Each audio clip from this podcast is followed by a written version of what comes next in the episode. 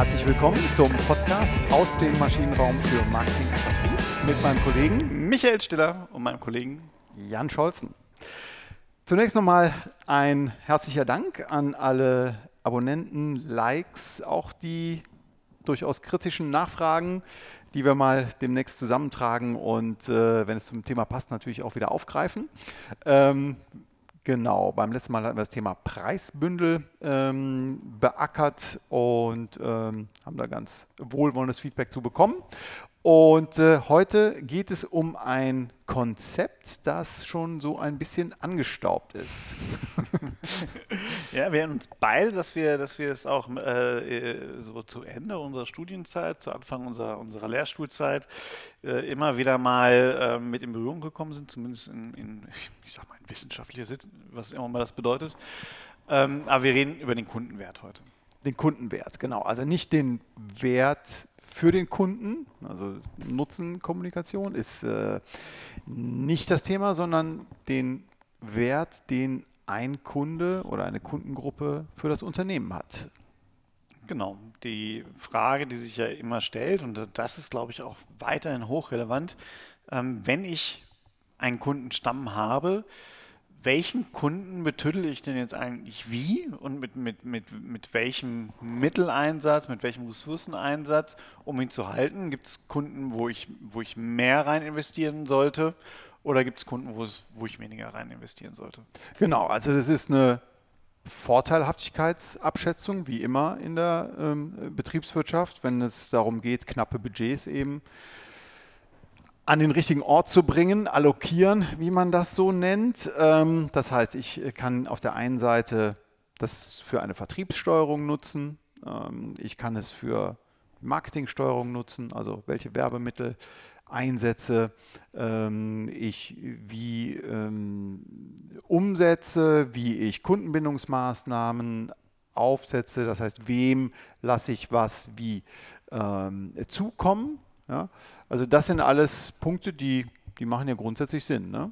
Auf jeden Fall. Die, der Punkt ist der, und das ist, liegt sicherlich auch ein bisschen am, am Terminus Kundenwert schon, es weckt natürlich so eine Erwartungshaltung. Also mhm. äh, mehr als einmal habe ich das auch in der Diskussion, wenn wir, wenn wir überlegt haben, macht es jetzt Sinn, äh, bei, bei Kunden äh, mit, mit Effektwert, äh, wollen wir einen Kundenwert ermitteln oder nicht, mhm. Äh, wo, wo dann direkt diese Erwartung kommt, ah, super, Kundenwert, dann weiß ich ja genau, wie viel der Kunde mir wert ist und wo ich jetzt 25 Euro äh, quasi in Kundenbindungsprogramme investiere oder nicht. Also eine Monetarisierung quasi direkt. Genau. Haben.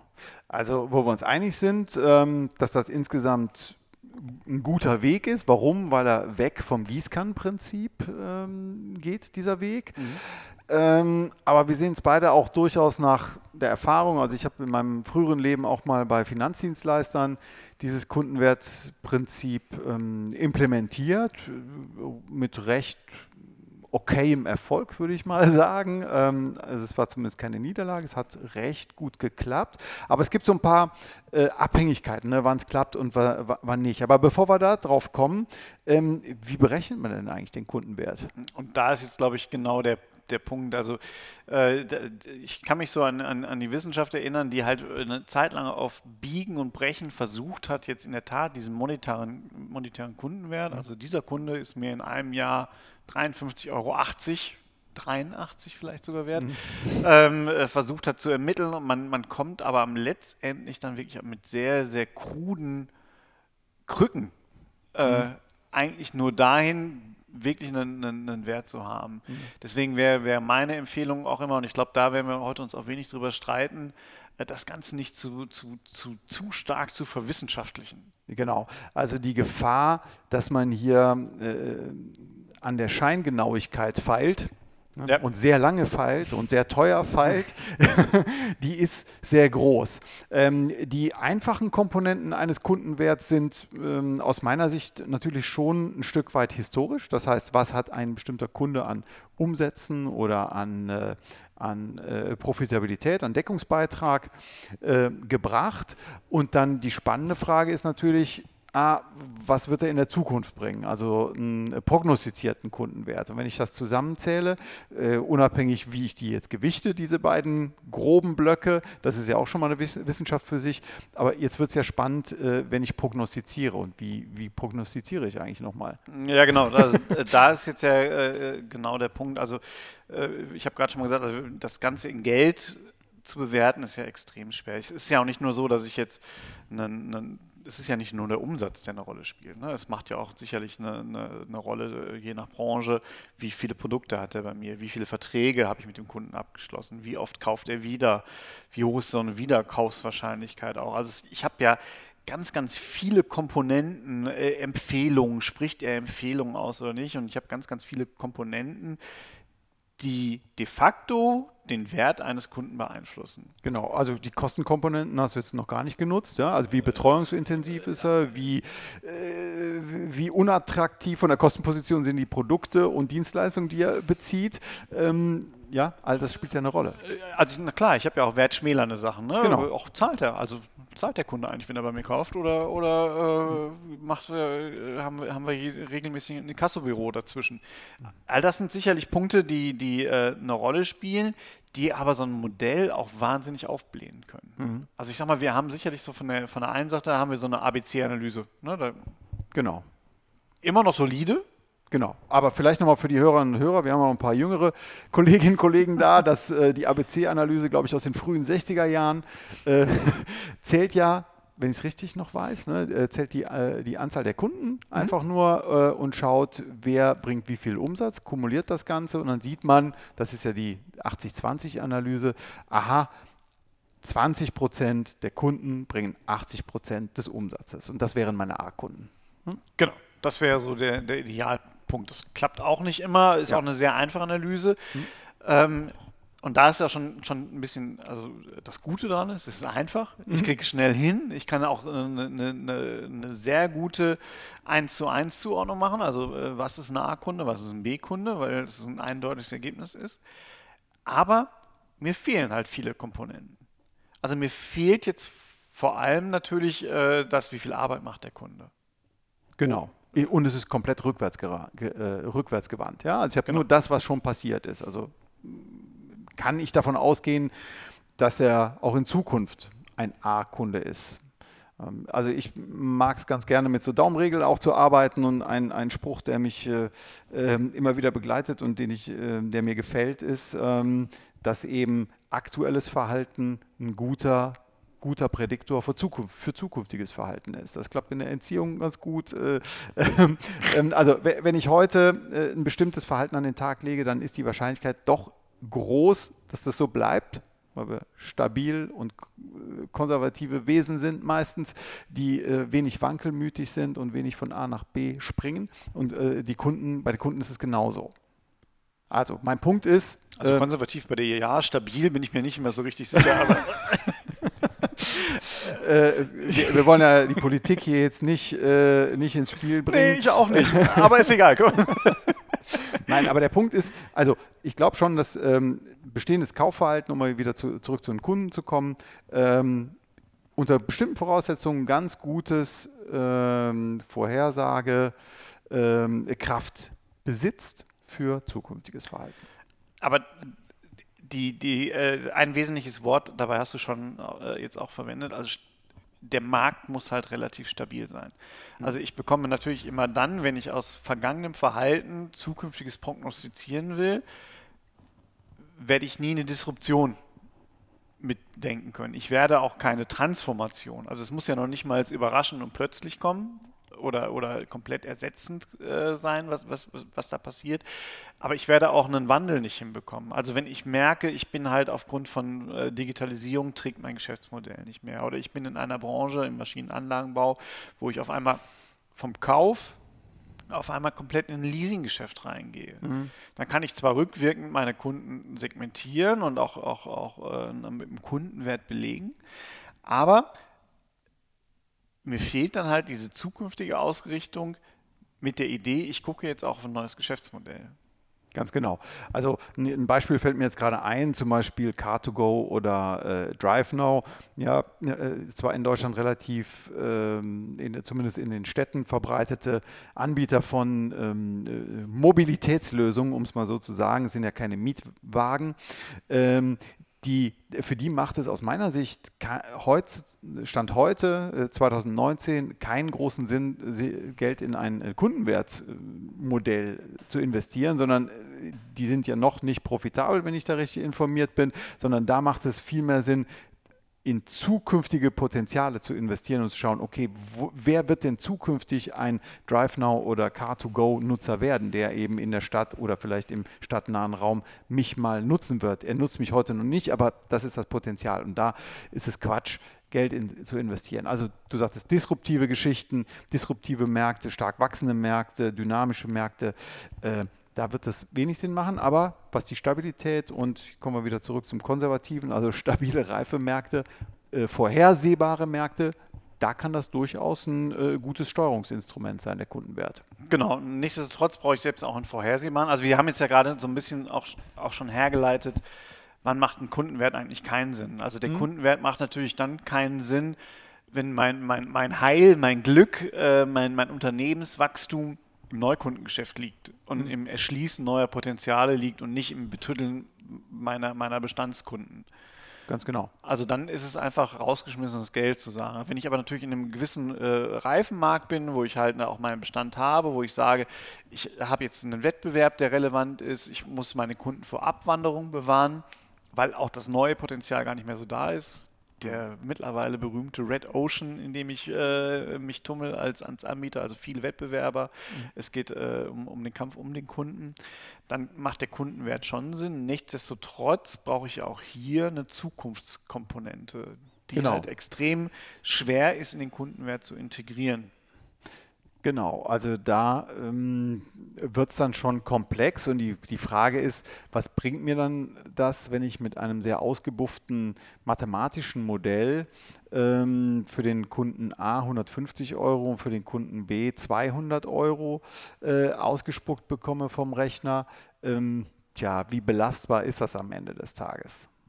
Und du hast, glaube ich, mal eine ganz gute Erfahrung gemacht, war es in der Energiebranche der Fall, wo ihr ähm, mit, äh, auch mit dem Kundenwertkonzept gearbeitet habt, aber eben nicht mit einem Eurobetrag. Ne? Genau, also auch da wieder kein, keine großen Scheingenauigkeiten, sondern ich glaube, dann wird es halt spannend zu sagen, okay, wir, wir, wir, schauen uns an, welche Kriterien wollen wir denn bewerten. Mhm. Ähm, es gibt immer noch so die Idee zu sagen, diese Kriterien müssen auch eins zu eins vorliegen. Das heißt, ich brauche diese Daten und habe die Daten auch im, im, System, um den Kunden auch wirklich 100% zu, zu identifizieren. Da bin ich mir mittlerweile nicht mehr so richtig sicher, ob das mhm. immer zwingend der Punkt mhm. ist. Aber letztendlich geht es ja darum, dass ich dann halt in so einem Scoring-Modell, das heißt, ich vergebe Punkte für die Ausprägung bestimmter Eigenschaften, ähm, in so einem Scoring-Modell mir auch überlegen kann, okay, wie viele äh, Punkte bekommt ein Kunde für welche Eigenschaft und er bekomme dadurch wiederum einen entsprechenden Kundenwert ausgespuckt, der jetzt nicht absolut zu sehen ist, mhm. aber der mir eine Relation gibt und der genau. sagt, ich habe ein Segment, das ist mir jetzt relativ wichtig und ich habe andere Segmente, die sind mir dann relativ unwichtiger. Mhm. Also hier komme ich auch wieder klar in, in so einen Bereich, dass ich äh, eben nicht mit der Gießkanne ähm, hingehe, sondern mir einzelne Segmente äh, herausnehme, kategorial oder Kundenkategorien sozusagen, A, B, C, D, E, die ich auch unterschiedlich bearbeiten kann. Ähm, und trotzdem haben sie einen irgendwie gearteten Wert im Sinne von, dass sie attraktiver oder weniger attraktiv sind. Aber auch weniger attraktive Kundensegmente kann ich ja ordentlich also oder äh, profitabel bearbeiten. Ja? Ich, ich, ich, investiere nur nicht so viel. Ich besuche sie nicht so oft. Ich äh, genau. äh, bin nicht, nicht, nicht nur kulant zu ihnen äh, und so weiter und so fort. Die kriegen vielleicht nicht den Regenschirm, sondern nur den Kugelschreiber als Werbegeschenk. Ne? Genau. Das, das ist so, genau. Äh, wenn man es ganz platt ausdrücken will, äh, läuft vielleicht dann dahin. Mhm. Spannend wird es, glaube ich, immer dann, wenn man, wenn man noch ein ähm, Up- und Cross-Selling Potenzial mit, mit reinnehmen würde. Mhm. Ja also wenn wir uns wirklich überlegen, wir haben einen Bestandskunden und, und, und äh, das ist ja das, was man eigentlich versucht, wenn ich über Kundenmanagement auch nachdenke, ist es ja immer der Punkt, wie kann ich den Kundenwert steigern? Mhm, genau. Also kann ich ihm mehr von meiner aktuellen Leistung verkaufen? Weil ich ihn mehr an mich ranbinde. Weil ich ihn hm? mehr an mich ranbinde. Vielleicht, äh, das ist, geht natürlich nur bei Produkten, wo er vorher seinen, seinen Bedarf quasi aufgeteilt hat auf unterschiedliche. Ähm ich habe gerade gesagt, wenn ich ihn mehr an mich ranbinde. Ich glaube, das war so mittelgutes Deutsch, oder? Das war so mitteldeutsch. Gut, also äh, wenn ich ihn näher an mich, an mich binde und weniger zur Konkurrenz gehen lasse. genau, also das wäre natürlich der Fall, wenn, wenn, wenn er halt eine, eine Aufteilung hat, also wenn er mhm. von dem gleichen Produkt irgendwie bei unterschiedlichen Lieferanten äh, bestellt oder kauft. Ähm, wenn ich vielleicht zu höheren Preisen verkaufen kann, weil ich mhm. die Leistung aufwerten kann. Und da sind wir schon eigentlich so im, im Cross-on-Upselling-Bereich. Ja. Also wenn ich ihm halt andere Produkte noch mitverkaufen kann oder wenn ich ihm höherwertige Produkte aus der gleichen mhm. Produktkategorie verkaufen kann. Entscheidender Punkt dabei, und das ist gar nicht so unwichtig, es hört sich total trivial an, ist, ich muss auch eine Idee davon haben, was das sein könnte. ne? Weil auch das äh, relativ häufig in, mhm. in, äh, in, Projekten schon erlebt. Äh, das ist eine Kundengruppe, äh, die müssen wir aufbauen, da wollen wir mehr reinverkaufen. Was wollen sie denn verkaufen? Das wissen wir noch nicht. Ja, wir hatten es in der, bei, in der Finanzdienstleistungsbranche ähm, äh, so einen Fall, wo, wir, wo es sehr attraktive Kundengruppen gab. Das waren so äh, 50- bis 60-Jährige. Ähm, naja, und um denen jetzt eine 30-jährige Kapitallebensversicherung zu verkaufen, also zumindest den 60, 60 plus äh, dieser Altersgruppe, ist mittelschlau. Ne? Das ist wenig attraktiv. Die, äh, für die eignet sich das nur unter ganz bestimmten äh, Gesichtspunkten. Ja? Also wenn sie Kapitalanlage machen, aber nicht um inkrementell jeden Monat etwas anzusparen, damit sie dann mal, wenn sie 95 sind, dann mal so richtig äh, durchstarten können. Ja? Also das war so ein, so ein Beispiel, wo das überhaupt keinen Sinn macht. Ja? Äh, genau. Heißt also aber auch, äh, wir haben ja gerade schon gesagt, äh, dann, wenn ich, wenn ich, wenn mein Fokus auf Neukundengeschäft ist, würde ich mich auch nicht zwingend mit, mit Kundenwert beschäftigen. Wenn ich aber auch noch zum Beispiel nicht weiß, wie ich eine Kundenwertsteigerung erreichen kann, weil ich einfach gar nicht weiß, was für Produkte könnte ich denn da haben, mhm. auch dann würde ich nicht in Neukunden oder in Kundenwert investieren, also, äh, sondern würde halt hingehen und sagen, okay, dann lass uns doch lieber erstmal überlegen, wie sieht denn unsere Roadmap äh, zu, zur Wertsteigerung überhaupt aus, um danach vielleicht in den Kundenwert reinzugehen. Genau. Also, um mal so ein Zwischenfazit zu ziehen, der Kundenwert ähm, hatte zumindest in der Literatur und auch bei, bei einigen Beratern schon eine Hochzeit, so rund um die Jahrtausendwende, späte 90er, äh, frühe Nullerjahre, ähm, hat sicherlich einen positiven Beitrag dazu geleistet, dass sich Unternehmen Gedanken darüber machen, okay, warum investiere ich wie viel in die Kunden und man ist so ein bisschen weg von dieser reinen Umsatzdenke gekommen, mhm. sondern hat auch so ein bisschen die, die Profitabilität in Augenschein genommen und was du eben äh, ausgeführt hast, Cross- und Upselling, also Zukunftspotenzial. Äh, das ist, äh, das ist tatsächlich so. Aktuelle Literatur äh, 2019 findet man sehr wenig darüber. Ja. ja. also offensichtlich ist das Thema abgegrast oder schon so weit, äh, schon so weit integriert im, ähm, in den Unternehmen. Ähm, Fragezeichen. Äh, ähm, dass es, dass es äh, keiner weiteren Beackerung durch die Wissenschaft äh, bedarf. Aber schwierig tatsächlich diese Wenn-Dann-Betrachtung, also wachsende Markt, äh, wann habe ich einen wachsenden Markt, wann habe ich einen stagnierenden Markt, wann habe ich einen äh, rück, zurückgehenden Markt.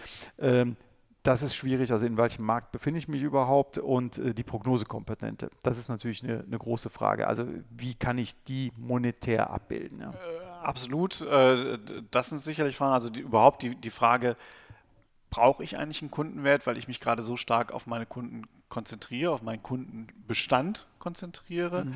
Ähm, muss ich vielleicht andere Hausaufgaben vorher machen?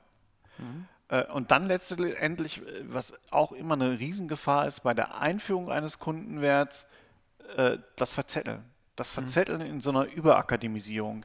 Also die Frage, sind die Daten, die wir haben, ist die Qualität bei 100 Prozent? Ist sie nie.